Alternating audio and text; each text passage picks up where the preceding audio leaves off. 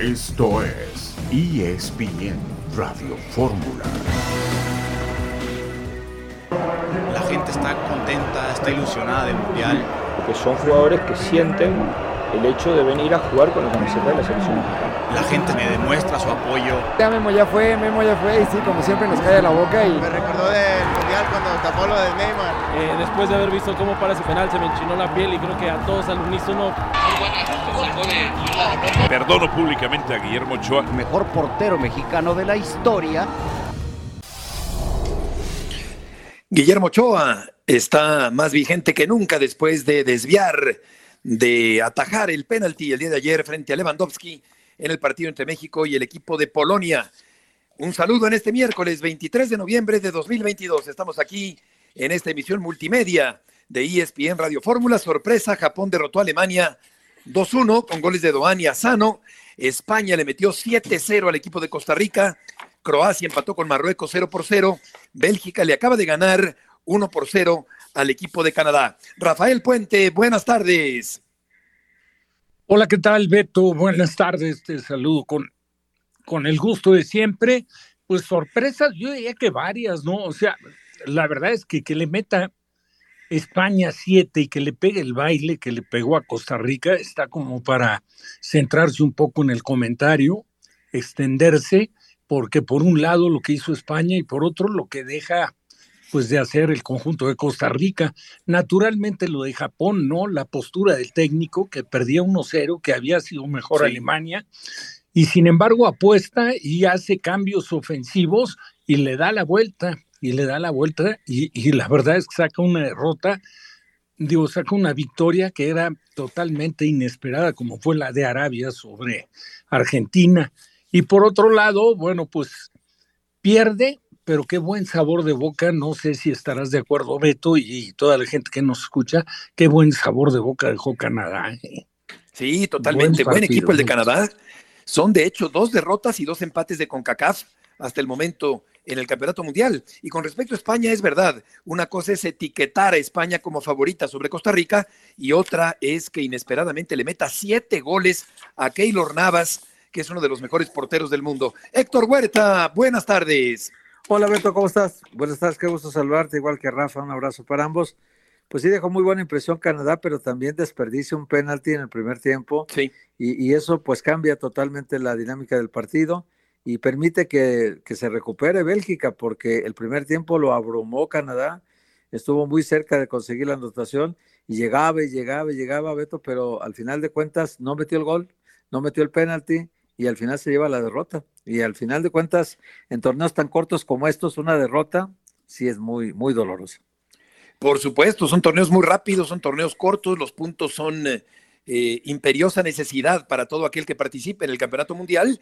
Y por otra parte, Néstor de la Torre, a quien tuvimos en Voces en el Desierto, Héctor y un servidor, lo tendremos también esta tarde en declaraciones a Karen Peña de ESPN con respecto a la selección mexicana, su desempeño del día de ayer. Guillermo Ochoa, el portero del equipo nacional, que con ese cuerpo de goma y esos brazos largos y ese alcance extraordinario, logró pararle el penalti a Lewandowski el día de ayer y Ochoa vuelve a ser, como en campeonatos mundiales anteriores, una pieza fundamental para el equipo mexicano, quedando la incógnita de lo que pueda ocurrir el sábado en ese crucial partido entre la selección de México y la de Argentina. Tendremos a Mauricio Imay, a Caro Padrón, eh, a Pilar Pérez, también a Claudia con G, Claudia Santiago, con el reporte del equipo de Brasil, que va a jugar mañana a la una de la tarde su primer partido en el Campeonato Mundial de Qatar 2022. Vamos a ir a la primera pausa en esta tarde de miércoles. Rafael Puente, Héctor Huerta y Heriberto Murrieta el día de hoy, aquí en ESPN Radio Fórmula.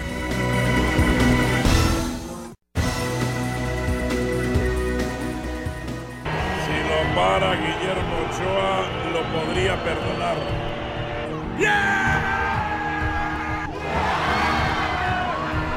La parada de ese hombre, de Guillermo Ochoa Magaña, ha acabado de hundir al pueblo polaco. Había tenido como 30 penales sin parar. Da seguridad en el arco. Ochoa, como un campeón. Creo que a todos nos cayó la boca. Es un atajadón de Ochoa. No cualquier portero le para un penalti a, a Lewandowski. Lewandowski se hizo chiquito con Memo. Que Ochoa es- ha sido el portero mexicano más brillante en la historia de las Copas del Mundo. Se convirtió en el San Memo. La figura de Guillermo Ochoa, Néstor, ¿consideras que es el hombre más importante de México hasta el momento? Es el capitán, tiene experiencia, tuvo una intervención muy importante, pero en ciertos momentos que esa adolescencia que tiene de cubrir el área saliendo un poco, creo que le va a cobrar un poquito a México en eso, porque le cuesta trabajo y, estamos, y vamos a jugar contra equipos que ofensivamente, no hablando nada más los dos rivales que nos quedan, sí, en general, que tienen mucho juego aéreo.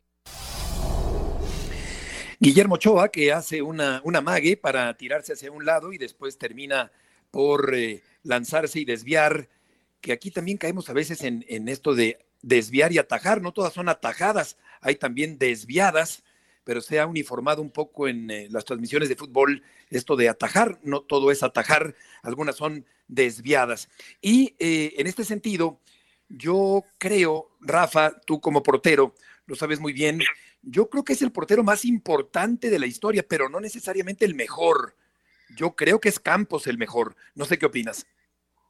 Bueno, pasa, pasa un poco por, por los gustos, ¿no? O sea. Y por cualidades eh, también, ¿no? Yo creo que Campos era más no, completo no, que, no. que Ochoa. No, digo, Ochoa tiene cualidades de sobra. Tiene, tiene un inconveniente que lo ha tenido toda su vida. Exacto. Que es, no es un jugador. Jugar no debajo del travesaño. por- No es un portero que, Salidor. que sea decidido en las salidas. Exacto. No es un portero que tenga mucho arrojo en salidas a los pies. No es un portero, a pesar de tener buena estatura, y, y bueno, bastante más, yo te podría decir que yo creo que fácil 8 o 10 centímetros más que Jorge Campos. Jorge Campos, el juego aéreo, con una potencia importante de piernas, de, pero con, con una seguridad en sí mismo que asumía unos riesgos y cortaba los balones aéreos sin tener el físico de un portero regularmente, o sea, el portero tiende a ser de lo más alto en los equipos. Y en el caso de Memo Ochoa, pues es, es un portero fantástico, es un portero muy carismático, es un portero que tiene reacciones debajo del arco que difícilmente se las encuentras a, a cualquier otro portero Sí. en el mundo, pero que sí tiene, tiene ese inconveniente, ¿no? A mí, a mí, si me das a escoger, respetando, por supuesto, a cada quien en su estilo, yo voy más por el portero que arriesga. ¿no? Y- igual porque pues, se apega mucho más al estilo que yo tenía para jugar. O sea, a mí me gustaba tomar el riesgo de salir, de jugar más adelantado, no propiamente cumpliendo las funciones del líbero, porque eso depende mucho del Sí, parado. como lo hacía Vilar, por ejemplo, ¿no? pero, pero sí jugando el área, ¿no? Sí, claro.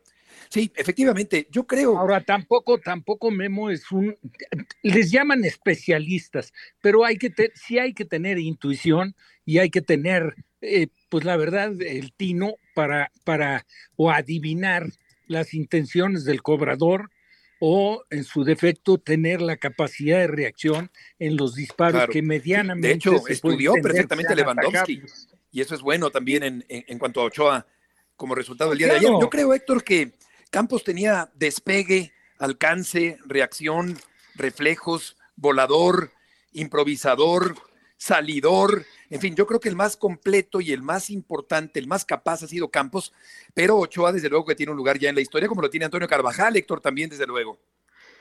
Pues es cosa de gustos, Beto, porque, por ejemplo, a mí me gusta un portero que sea portero, y este era portero y delantero, ¿no? Entonces, eh, ya esa doble función que tenía en el campo, ya a mí me lo hace como un, un tipo muy especial, muy singular, eh, nada común, pues, encontrar un portero que además sea delantero. Entonces, este, algunos periodos los cubrió atacando, algunos periodos defendiendo, llegó a la Copa del Mundo como portero siempre, pero bueno, siempre tuvo la facilidad cualquier técnico que lo dirigió de que lo podía poner en el campo. A mí me gusta más un especialista. Yo, por ejemplo, esta generación que son muy buenos porteros que ha habido, Osvaldo Sánchez entre ellos, Pablo Larios, Sí, que claro, también Corona. ha sido, me parece, eh, no bien valorado por, por la crítica, pero era un porterazo. Pero yo me quedo con Nacho Calderón y en segundo lugar me quedo con Rafa Puente. Entonces son los que yo vi, los, los que yo empecé a enamorarme del fútbol en los 70, entonces yo después del Mundial del 70, me tocó ver en plenitud a Rafa, en plenitud a, Nacho Calderón, y por eso tal vez me inclino por aquella generación, pero sin desconocer que Ochoa es un portero histórico ya, sus cinco mundiales lo dicen, los mismos que, que Carvajal, aunque Carvajal la diferencia es que el último el último mundial del 66 ya fue como homenaje, ¿no? Ya estaba prácticamente retirado y lo llevaron para jugar un partido nada más, los otros dos los jugó Nacho Calderón. Y, en cambio Ochoa hoy está en plenitud y está, está en, un nivel muy bueno todavía como para ser titular de la selección. Así que son etapas diferentes de cada uno y gustos también. Sí, gustos efectivamente, pero también creo yo que características universales, eh, más allá de la interpretación o la percepción de cada quien.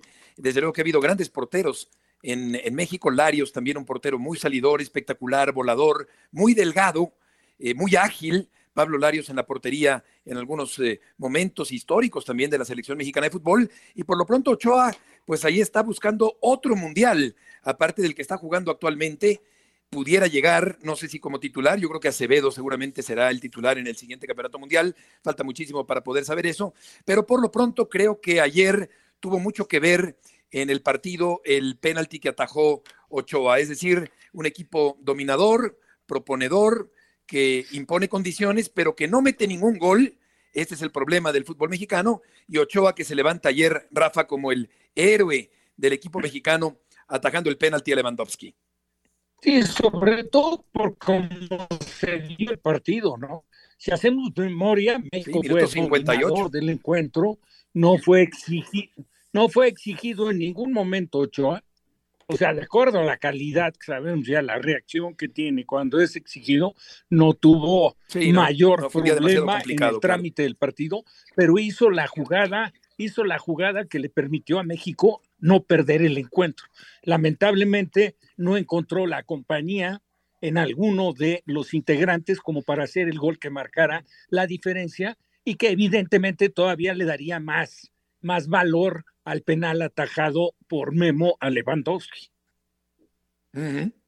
Sí, la verdad es que vio, vio cerca de 100 penales Ochoa de Lewandowski en video, iba bien preparado en ese sentido. Vamos a escuchar también a Néstor de la Torre, que habló sobre otro tema interesante y es el que tiene que ver con el contrincante del próximo sábado en el Campeonato Mundial.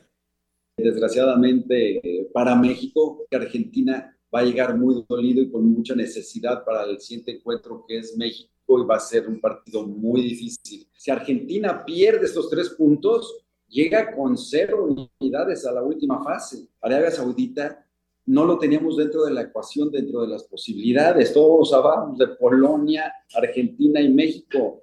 Arabia Saudita, pues, con un par de empates, hasta con un empate, si se dan las combinaciones, pueden llegar a calificar. Y ya jugó supuestamente contra el equipo más difícil del grupo. En México no la tiene sencilla. Los dos están muy necesitados de un resultado. Creo que Argentina un poquito más y va a salir con toda la decisión. El que pierda se va a quedar en una orillita de poder ser eliminado. Y si empatan, es un marcador en el cual creo que los dos pierden, ninguno de los dos gana. México, si no saca puntos el próximo partido, va a llegar en el último encuentro directamente a jugarse la calificación las palabras de Néstor de la Torre, que siempre es muy claro y muy conciso en su forma de analizar el fútbol. Hay que ver, Héctor, que Argentina, cuando ha perdido su primer partido en un campeonato mundial, llegó a la final después de perder el primer partido con Camerún en 90. Eh, perdió con Bélgica en 82 y pasó a la segunda ronda. En 74 perdió con Polonia y llegó a la segunda ronda. En 58 perdió con Alemania el primer partido y se quedó en primera ronda y en 34 pasó octavos después de perder el primer partido frente a Suecia. Pero efectivamente está eh, picado el orgullo de los argentinos que van a salir, Héctor, con todo el próximo fin de semana. Si además saben ellos, Beto, que el partido contra Arabia Saudita lo pudieron haber resuelto en 20 minutos contra en el primer tiempo. Eh, evidentemente que el, trabajo defensivo es muy importante de los árabes, lo hicieron muy bien. Eh, tienen mucho riesgo cada que salen a, provocar el fuera de lugar pero lo hicieron todo el partido, acortaron la cancha. luego los argentinos no supieron que ante ese sistema, que me recordó mucho a aquel Toluca de Ricardo de León de los 70s, sí, claro, provocaba muchas fueras de lugar en cada partido, Pero Argentina lo que tenía que hacer es atacar con jugadores llegando de atrás, no con los que estaban adelante, porque esos generalmente caían en fuera de lugar. Entonces, eh, no atacó así y evidentemente que fue perdiendo oportunidad, se fue desesperando y luego los árabes que llegaron solamente tres veces al marco de Argentina, pues metieron un par de golazos, Beto. Efectivamente, y em, juegan con milímetros los árabes. Sí, sí, sí, sí, sí. pero ahorita con, el VAR es una ventaja. Exacto, se, se, juega muchísimo. El VAR, digamos que juega un papel importante cuando se juega al fuera de lugar como lo hacen, como lo hacen ellos, y, pero no, no deja de ser jugar al, al, filo de la navaja y vamos a ver cómo se comporta el equipo de Arabia contra Polonia, una eh, escuadra de Polonia que hoy por hoy viene a ser el rival, nos decía José Manuel de la Torre ayer a Héctor y a mí en Voces en el Desierto, menos fuerte el equipo de Polonia en este grupo del Campeonato Mundial. Y contra CONCACAF, en historial en Copas del Mundo, eh, hay que recordar que en 2010 enfrentó a México, le ganó 3-1, en 2006 le ganó también a México 2-1, a Jamaica en 98 le pegó 5-0, a El Salvador en 82 le ganó 2-0, a Haití en 74 le ganó 4-1, en el 30 le ganó 6-3 al equipo mexicano.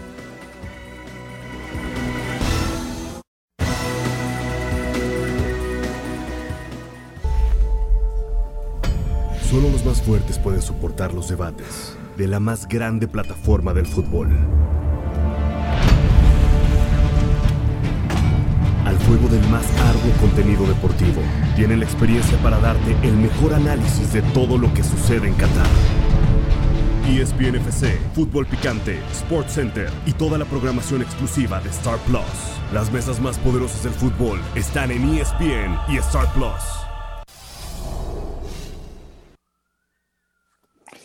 Y vamos a continuar en esta tarde aquí en ESPN Radio Fórmula. El reportero del equipo de Argentina ha comentado con respecto a lo que está ocurriendo en el Campeonato Mundial hasta el momento con la derrota del equipo de Argentina y con el empate del equipo mexicano.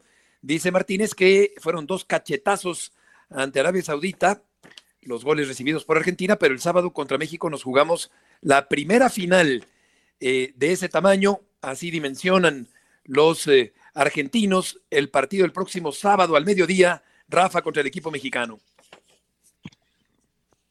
Así es, este, Beto, y lo entiendo lógico, ¿eh? Pero también para México, digo, se vale por supuesto soñar, pero lo importante para México es el partido contra Argentina. Y interpreto que pensando en lo que es una Copa del Mundo, pues también es una final, como después de sortear y ya conocer el resultado que se da en el grupo, pensar en que el de Arabia va a ser lo mismo y, de, la, de igual forma para Argentina frente a Polonia. O sea, no está, pues, digo, la verdad es que no está dando ninguna declaración así que, que, que raye en, algo que no esté apegado. ¿no? Sí, sí, es totalmente pues cierto, es como una final. Lo que es, claro, para ellos es una final ellos vienen con, con el dolor de haber, haber sido derrotados por, por Arabia, de haber este, entender ya cortada la, la racha de 36 partidos que llevaban sin perder, invictos. Y bueno, pues eso ya es historia y tienen que pensar en el siguiente duelo. Y en función de la exigencia que cumple para lo que es la selección argentina, empezando por, por Messi, pues es es la Copa del Mundo y entonces esta es una final como seguirán siendo en la medida que vaya avanzando. Sí, claro, tendrá como los toros bravos Héctor, Argentina, que crecerse al castigo. Sí, sí, sí, pero también ellos tienen la dificultad, Beto, que arrancan el partido con cero puntos y México la ligera ventaja de que arranca con uno. Es decir, Argentina solamente puede jugarse a un resultado que es ganar en tanto que México puede jugar dos resultados, que es ganar o empatar. Entonces, e, eso de alguna manera le crea más presión a Argentina, pero hay que ver también que la selección argentina está compuesta por jugadores que están probadísimos en todas las ligas. Solamente uno juega en su país, que es Armani, ¿no? Entonces, todos los demás eh, integrantes de la selección, los 25, juegan en el extranjero y siempre están cada semana teniendo pruebas importantes. De, de hecho, toda la semana, para ganarse un puesto titular, están jugando eh, digamos que su prestigio, jugando una posición importante en cada equipo, el ser titulares. O sea, acostumbrados pues a este tipo de dificultades, Beto, que es un, es un partido de, de salir con la obligación de ganar, ellos están acostumbrados a, a, ese tipo de exigencias. Por eso es que creo que hay más temple de parte de los argentinos que de parte del grupo mexicano que tiene mayoritariamente jugadores de la Liga Mexicana. Exacto. Y la selección eh, mexicana, vamos a hablar con Mauricio Imay, tuvo posesión, dominio, no tanta claridad en las llegadas y faltó concreción del equipo mexicano en el partido del día de ayer. Mau, mucho gusto en saludarte. ¿Tienes idea si habrá ajustes en la formación mexicana para el próximo partido? ¿Es pronto para saberlo todavía? Hola Beto, fuerte abrazo para todos allá en eh, México. Buenas tardes, buenas noches acá en eh, ya pasada la, la medianoche. A ver, es pronto, es pronto todavía para hablar de modificaciones. Hoy Hoy hizo trabajo regenerativo el, grupo de futbolistas que tuvo minutos el día de ayer ante la selección de Polonia. Me dicen que Gerardo Martino no ha querido tocar todavía nada respecto, respecto al partido contra Argentina. Mañana por la mañana los jugadores van a recibir la visita de, de las familias. A las 10.30 de la mañana están citados para pasar un par de horas con ellos, tratar de recargar pilas. No hay mejor motivación que hacerlo con la familia y por la tarde entonces sí, ya enfocados al 100 en lo que será el compromiso ante la selección de Argentina. Un entrenamiento a puerta cerrada en donde seguramente Gerardo Martino querrá pulir cada uno de los detalles y entonces ahí sí analizar la modificación y el ajuste que tenga que hacer con el 11 de arranque con relación a lo que presentó ante la selección de Polonia. Lo que me dicen es que Gerardo Martino, antes de arrancar la Copa del Mundo, fue muy claro con cada uno de sus futbolistas y les dijo, yo no tengo once fijos, ustedes se ganan o pierden un lugar en la alineación. Veremos después de los primeros 90 minutos quién se mantiene y quién ha perdido un lugar en ese once titular. Hola Mau, te saludo con mucho gusto.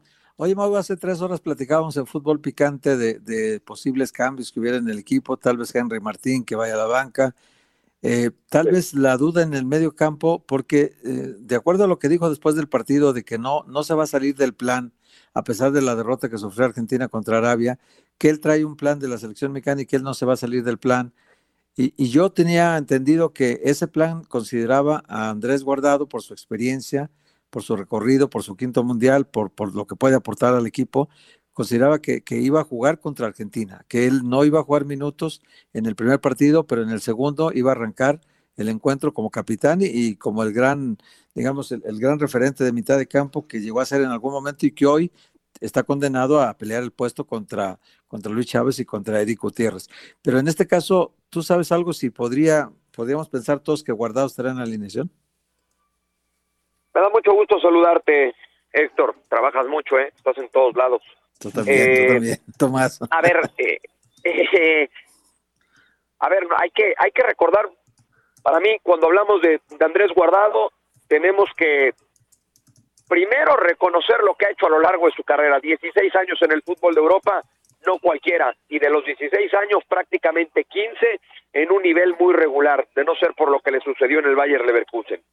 Dos, hay que, hay que seguir reconociendo que hoy Andrés Guardado no está en una Copa del Mundo por hacerle un homenaje a su trayectoria. Hoy Andrés Guardado está en la Copa del Mundo porque es el segundo capitán del Betis y es un futbolista habitual para el ingeniero Pellegrini cada que su equipo tiene un compromiso importante, ya sea de liga, de copa o de Europa League. Y tres, hay que reconocer que Andrés Guardado sigue siendo un líder del equipo mexicano. Y me parece que toda esta combinación de lo que hemos hablado eh, Gerardo Martino lo pone en la balanza y le va a terminar eh, por arrojar lo que necesita para jugar contra Argentina en el, en el medio campo. Yo soy de los que piensa, sin todavía tener esto confirmado, porque aún no para el equipo Gerardo Martino, pero soy de los que piensa que se le abre una oportunidad muy importante a Andrés para jugar por lo menos, por lo menos 60 minutos eh, contra Argentina, yendo desde el arranque. Y ahí entonces le, le, le das no solo personalidad, sino experiencia al medio campo del equipo mexicano. Ahora la decisión de Martino tendrá que ser a quién sacrificar de ese medio campo. Tu mediocentro va a ser Edson Álvarez, porque ahora más que nunca necesitas un eh, recuperador nominal. Y de tus dos interiores, ¿a quién vas a sacrificar? a Héctor Herrera para que Luis Chávez juegue por derecha a perfil cambiado y Andrés Guardado en su perfil natural o sacrificas a Luis Chávez y pones a Andrés Guardado en su perfil natural como interior por izquierda y mantienes a Héctor Herrera como interior por derecha. Me parece que esa decisión tendrá que ser tomada por Gerardo Martino a lo largo de las próximas horas. A Sánchez, a Jorge Sánchez, Mau, lo vimos eh, revolucionado y vio una tarjeta Sí. amarilla. Eh, ¿Continuará como lateral titular Gallardo por el otro lado en el partido del sábado? A ver, yo atribuyo esa, sí, esa, esa revolución tan alta con la que jugó Jorge Sánchez a la poca experiencia que tiene, que tenía el jugador, ¿no? Previo estos 90 minutos en Copa del Mundo. El tema es quién es tu segunda opción como lateral nominal. Kevin Álvarez. Menos experiencia tiene todavía en un mundial. Ojo, hace rato lo planteaba Héctor Huerta y no me parece descabellado. Gerardo Martino por algo, por algo habrá probado a Néstor Araujo contra Irak como lateral por derecha y contra Colombia algunos minutos también en California en la última fecha FIFA lo utilizó en esa posición. No solamente porque ganas un lateral marcador, como lo dice eh, Juan Carlos Osorio, sino porque además tienes un futbolista que en cierto momento puede recorrer para armar una línea de tres centrales y dejar a tu extremo como un carrilero para que te corra toda la banda. Entonces, son decisiones que tendrá que tomar Martino. Yo tampoco veo descabellada esa posibilidad de Néstor Araujo, sobre todo entendiendo que ayer Martino dijo, yo no voy a alterar mi planeación original por los resultados de Argentina ante Arabia y de la propia selección mexicana ante Polonia. Y el plan original era aguantar lo más que se pudiera contra Argentina. Correcto, Mau. Te escuchamos ya un poco mejor. Estabas muy ronco el día de ayer. Gracias por tus aportaciones desde Qatar el día de hoy. Al contrario, querido Beto, les mando un fuerte abrazo y nos mantenemos al pendiente aquí de todo lo que suceda con la selección mexicana. Abrazo desde territorio mundialista. Gracias, Igualmente, Mau, que te vaya ti. muy bien, Mauricio y May, allá en Doha, en Qatar. Así que eh, puede ser Araujo, como ya apuntaba Héctor, Rafa, una posibilidad para el próximo sábado. La verdad no, no, no la contemplo yo, o sea, no la vería lógica. O sea, nada más pensando en la estatura, yo creo que el daño que te hace Argentina te lo hace más a ras de piso que en jugada detenida por arriba. O sea, las condiciones que tienen la gran mayoría de sus elementos del frente lo hacen este ver de esa manera, ¿no? Son jugadores habilidosos, son jugadores que tienen capacidad de desbordes, son jugadores bastante técnicos. Vamos al Entonces, corte, por ahí veo la cosa. Volveremos enseguida. Puente, Huerta y Murrieta.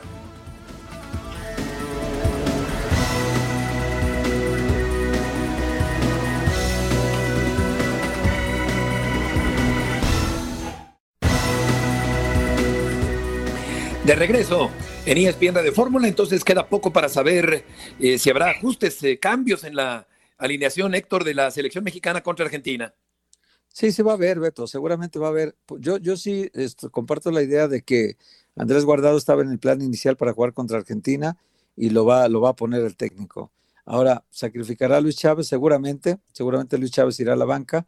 Yo creo que le va a apostar también a la experiencia de Héctor Herrera y en volante central será seguramente Edson Álvarez, como ha sido normalmente, ¿no? Eh, en esa zona es muy importante frenar la generación de juego de los argentinos porque de ahí parte lo que pueden hacer Di María, lo que puede hacer Lautaro Martínez y lo que puede hacer Messi sobre todo, ¿no? Entonces, Sí. ahí en esa parte es donde seguramente por eso apela el Tata Martino a la experiencia tanto de Héctor Herrera como de Guardado, porque pues los argentinos evidentemente tienen un recorrido en todo el mundo muy importante y además están obligadísimos a ganar. Ellos no tienen otra opción mañana más que ganar. Y entonces el sábado, perdón, el sábado. Y, y México, en cambio, te digo, puede manejar la opción del empate. Y también creo que el eje del ataque arrancará Funes Mori, me parece, ¿eh? porque en esta ocasión Henry Martín participó muy poco y Raúl Jiménez al entrar nos mostró otra vez que sigue estando fuera de ritmo futbolístico. Es la verdad, no se le ve a ritmo, se ve un tanto estático, se ve desencanchado, es evidente que no tiene ritmo de competencia, salta a la vista lo ocurrido con Raúl Jiménez en el segundo tiempo del partido contra el equipo de Polonia. Y eh, Funes Mori podría ser ciertamente, como ya apunta Héctor, una opción. Eh, decíamos que van dos derrotas de CONCACAF, eh, Costa Rica y Canadá, y dos empates, México y Estados Unidos, hasta el momento en este campeonato del mundo. Caro estuvo en el partido entre España y Costa Rica. Caro Padrón está cubriendo al equipo de Costa Rica, que se llevó siete goles en una catástrofe terrible para el fútbol tico frente a la selección española. Y vamos a ir contigo, Caro, con la información del equipo de Costa Rica, esta goleada histórica frente al conjunto de España. Un gusto saludarles desde las afueras del Alto Mama, en donde la selección de España ha vapuleado con un 7 a 0 a la selección de Costa Rica. Ni en la peor expectativa había este panorama en donde una selección española en los primeros 10 minutos llegó a tener el 89% de la posesión de balón. Para que tengan una perspectiva, una selección española que en el primer tiempo tuvo más de 500 pases completos por apenas 96 que terminó teniendo la selección eh, de Costa Rica. Sobrepasados en juego, le entregaron el balón a su rival, consiguió además los espacios y una de las cosas que preocupaba al conjunto de Luis Enrique era que de repente se le cerrara a Costa Rica de tal manera que no encontraran los espacios los chicos para hacer los toques a los que están acostumbrados. Eh, hubo oportunidad eh, para Valdés, por ejemplo, que se terminara estrenando con la selección española.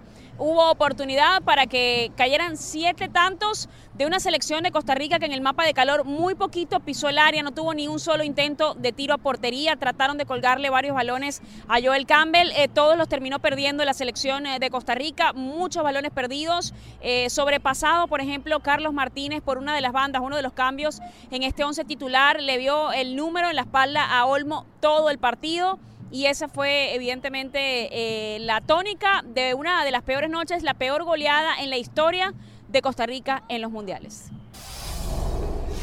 Y sí, esto es un, un masazo durísimo, terrible para el equipo de Costa Rica. Keylor Navas ya no sentía lo duro, sino lo tupido. Quedará en la historia de Navas, en la historia personal de Navas, también esta goleada de 7 por 0 del día de hoy, con una España, Rafa, con varias caras nuevas en comparación con el Mundial anterior. Sí, una convocatoria, pues, la verdad, extraña, ¿eh? donde eh, habemos cualquier cantidad de seguidores de España que estábamos, bueno, no es que quiera decir que estás en desacuerdo, él sabrá por qué los convoca, pero llevar a una selección, o sea, dejar fuera, por ejemplo, a, seis, a siete, fácilmente siete jugadores de primera línea y convocar entre ellos a siete jóvenes con condiciones, pero que a lo mejor casi ninguno de ellos tiene la titularidad en el equipo donde juega. Y bueno, pues ha apostado por esto. Desde luego que tuvo un inicio que no se lo esperaba ni Luis Enrique ni nadie. O sea, tener un inicio eh, que se presentara como se presentó. Tantas facilidades. No, el resultado, olvídate. Pero aparte, ¿sabes qué? Las facilidades, Beto, porque Costa Rica fue, lo de Costa Rica para mí fue vergonzoso, porque ni siquiera se le vio algo de garra, algo de, de decisión, algo, algo de lo que siempre ha distinguido al fútbol tico, ¿no? Eh, suele ser un fútbol que se asemeja en mucho del estilo al fútbol mexicano, pero que siempre tienen el compromiso de vestir la camiseta nacional y hacerlo con, con orgullo y sacando la cara al frente. Y hoy fue una caricatura, ¿eh? una caricatura, porque el baile fue Sí, De verdad, de verdad, de llamar, de llamar la atención. Parecía un equipo amateur jugando un partido donde por indicaciones se decía que respetaran el roce con los rivales, que no se dieran golpes fuertes frente a un equipo profesional. Así lo vi yo. Sí, eh, eh, y además eh, viejo, pasado de edad, con muchos veteranos, sin renovación. como dice Rafa, fue una caricatura el equipo de Costa Rica el día de hoy. Terrible la, derrota frente a los españoles en este partido. Ni las manos metió el conjunto de Costa Rica y está pasándole factura esta eh, decadencia de algunos jugadores de la selección de Costa Rica. Vamos a ir contigo ahora, Pilar, después de la, eh, el primer resultado que obtuvo el equipo de Estados Unidos, que va a enfrentar ahora al conjunto de Inglaterra. Pilar Pérez, adelante Pilar.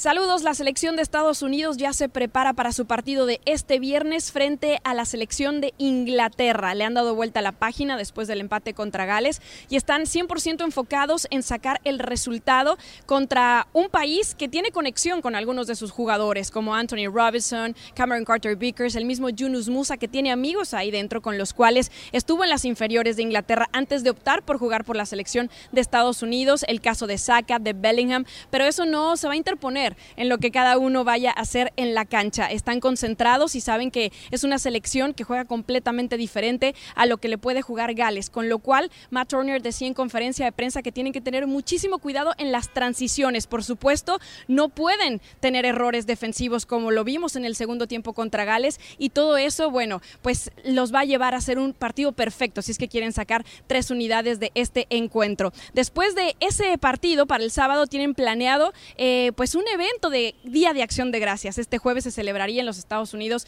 Thanksgiving. No lo van a poder hacer porque es la previa del encuentro, así que el sábado con sus familias podrán disfrutarlo. Alrededor de 200 personas y con esto, bueno, sería el premio para después del encuentro, eso sí, guardando la concentración y por supuesto el estómago para que no les pese ese pavo.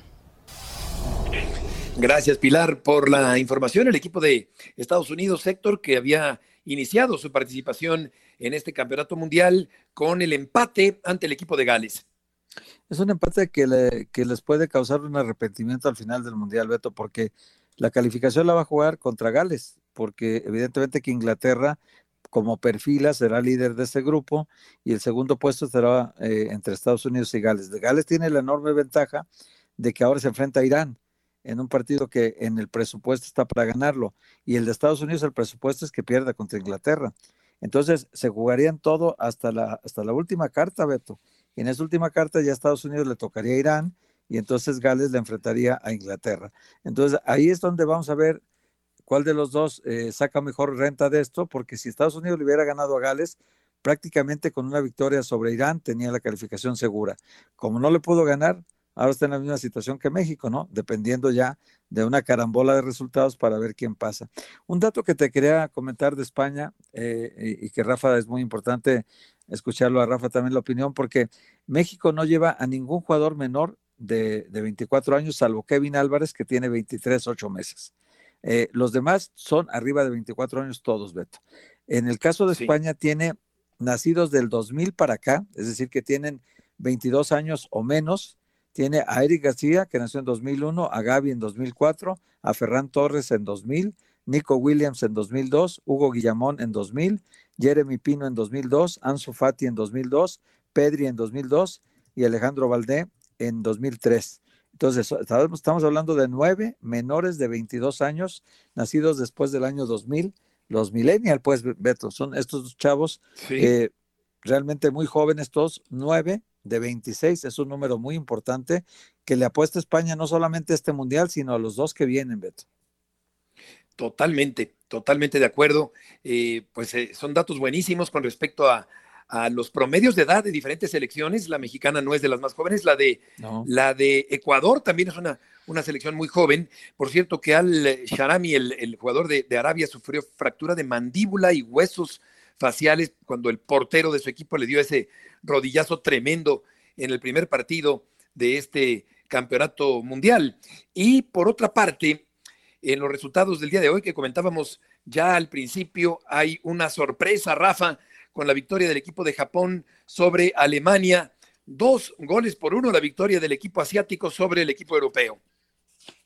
Y con el sello característico de los asiáticos, es siempre, siempre eh, luchan, nunca bajan los brazos, se vieron de arranque superados claramente por Alemania. El primer tiempo Alemania, bueno, un volumen de juego fue eh, muy, muy superior a Japón, que, que, tenía sus dificultades. El portero tuvo algunas intervenciones por momentos, hizo algunas buenas atajadas y otras donde se le veía cierto nerviosismo porque dejaba los, los, los rebotes, o sea, dejaba el, rechazaba de manera muy, muy corta, pero bueno, se fueron al descanso y después en el regreso empezó, eh, según transcurrían los minutos, el técnico de Japón, consciente de que era 1-0 el resultado, que era mejor Alemania, pues apostó por, por meter toda la carne al, al, asador, metió atacantes, dos, los dos goles lo convierten en jugadores que fueron de cambio,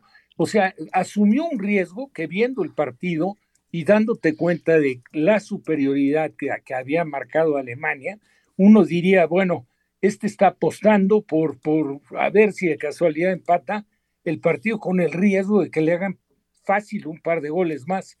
Y salió todo lo contrario, pues le respondieron, fue cuando mejor jugó Japón, cuando más se manifestó ofensivamente, hizo ese par de goles y tuvo algunas otras acciones, hubo una intervención de Neuer muy buena, evitando lo que en esa jugada era el empate a uno, y después alguna que desperdiciaron también los japoneses, pero, pero pues hay que darle el reconocimiento a un equipo que nunca baja los brazos, nunca deja de luchar y que cada vez tiene pues mejores elementos. ¿eh? Sí, es verdad. Oye, por cierto, eh, una caricatura japonesa, Héctor, eh, fue premonitoria porque Mr. Chip subió un tweet con un pedacito de la caricatura de Supercampeones donde aparece un marcador de Alemania 1, Japón 2, en una caricatura de los 90, como si fuera un presagio de lo que ocurrió el día de hoy en el Campeonato Mundial. Perdimos un poquito a Héctor. Los partidos para mañana. Suiza, Camerún, Uruguay, Corea del Sur, Portugal gana y Brasil. Héctor se presenta a la una de la tarde, tiempo el centro de México, contra el equipo de Serbia, la selección brasileña que también es una de las favoritas para ganar el campeonato mundial. Sí, hay que ver a Brasil que tuvo una eliminatoria perfecta, Beto no, no sufrió ninguna derrota en toda la eliminatoria y en sus amistosos solamente ha empatado uno, los demás han sido victorias. Así que estamos hablando de, de, un potencial candidato al título de esta Copa del Mundo. Y hay que ver a Brasil con esa constelación de figuras que se permitió el lujo de dejar a muchísimas estrellas brasileñas fuera de la convocatoria. Eh, eh, completó un equipo que tiene un ataque poderosísimo, ya, ya hemos visto la lista de la selección nacional y tiene, tiene jugadores de altísimo nivel, eh, ocho delanteros tiene Beto, que puede meter a cualquiera de ellos y todos son igual de contundentes, igual de importantes. no sé, hablemos de Richarlison, de Anthony, de cualquier jugador que, que menciones del ataque brasileño, juega en clubes muy importantes de Europa y son jugadores que tienen una cotización altísima en el mercado de valores del fútbol. Dejamos de escuchar a Héctor. Ahora recuperamos la, la, comunicación con Héctor Huerta. Vamos a ir con Claudia Santiago porque Brasil juega mañana contra Serbia. Hola amigos, buenas noches. Mucho gusto hablar con ustedes. Todo listo para el debut de Brasil mañana contra Serbia. Hoy la selección brasileña ha hecho su último entrenamiento. Solamente 15 minutos han sido abiertos para la prensa, pero antes de esto Tite y Thiago Silva, que va a ser el capitán de Brasil en este partido, hablaron con los periodistas. El entrenador brasileño no ha confirmado sus once iniciales, pero la forma como los dos nos contestaron, lo más probable mismo es que tengamos Vinicius Junior y Lucas Paquetá entre los titulares. Entonces creemos que el equipo de Brasil mañana va a ser Alisson, Danilo, Marquinhos, Thiago Silva e Alexandro, Casemiro e Lucas Paquetá, Rafinha, Richarlison, Neymar e Vinicius Junior. Besos a todos y nos vemos. Gracias, Claudia. Claudia con G, Claudia Santiago, previo al partido del equipo de Brasil del día de mañana. El ESPN eh, e Football Index le da el 68% de posibilidad de ganar el partido eh, únicamente a, Serbia el 11 mm, y el empate el restante porcentaje. Para Suiza el 50%, para Uruguay el 53% sobre Corea del Sur, Suiza va con Camerún y Portugal tiene el 70% de posibilidades, de probabilidades de ganar el partido del día de mañana. Brasil con su primer compromiso, uno de los favoritos, Rafa, para ganar el campeonato del mundo. Sí, sin duda.